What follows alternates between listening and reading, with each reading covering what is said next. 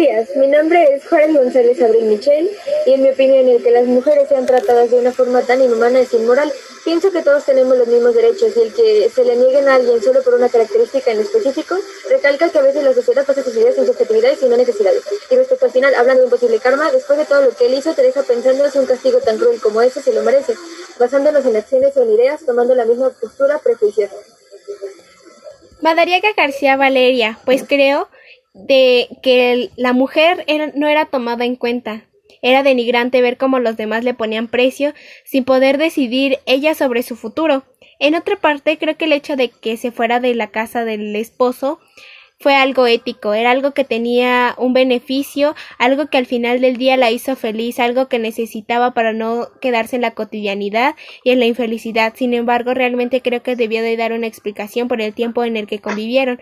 Entiendo parte de su enojo del hombre al ver que ella lo abandonó y querer venganza por las costumbres que se tenían por el hecho de que moralmente no fue correcto lo que ella hizo en ese tiempo, y lo que quería, según dice la lectura, era defender su honor, algo que conseguía con la bomba. Al final del día, creo que la costumbre no fueron el mejor camino y realmente creo que murió porque el esposo de su nueva mujer lo hizo.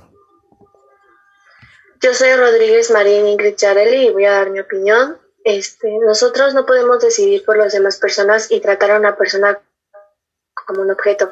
No es lo adecuado, pues a Filomena no le daban otra opción más que casarse, y pienso que fue por lo mismo que Filomena decidió engañarlo. No digo que estuvo bien, pero quizá lo hizo porque nunca fue feliz con Natalio.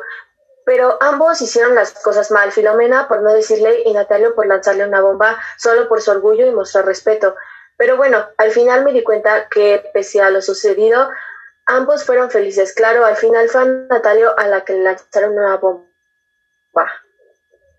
Yo soy Roja Torres Diana Viviana y opino que puede que en este tiempo se vea normal, se vea normal que la mujer no tenga decisión sobre sus acciones y en sí en su vida en general, pero en la actualidad se ve inmoral ya que la mujer tiene un mayor voto en sus decisiones y ver este tipo de actitudes de una mujer sumisa se ve de una mala manera y hasta puede llegar a causar enojo. En la parte donde Natalia confiesa a un policía que él colocó la bomba, se vio inmoral en el sentido de la manera que lo confesó, pues muestra mucho desinterés por la muerte de la mujer y no refleja ni un poco de, de arrepentimiento y en la parte del juicio como lo dejan libre no se cumple la justicia, aunque después se muestra como un karma al morir con una bomba. Pienso que pudo haber sido por venganza de parte del esposo de la mujer muerta o por parte de, Filomena, pues pudo haber dicho que en el juicio que él no era capaz de eso, pero después poder tomar justicia con sus propias acciones.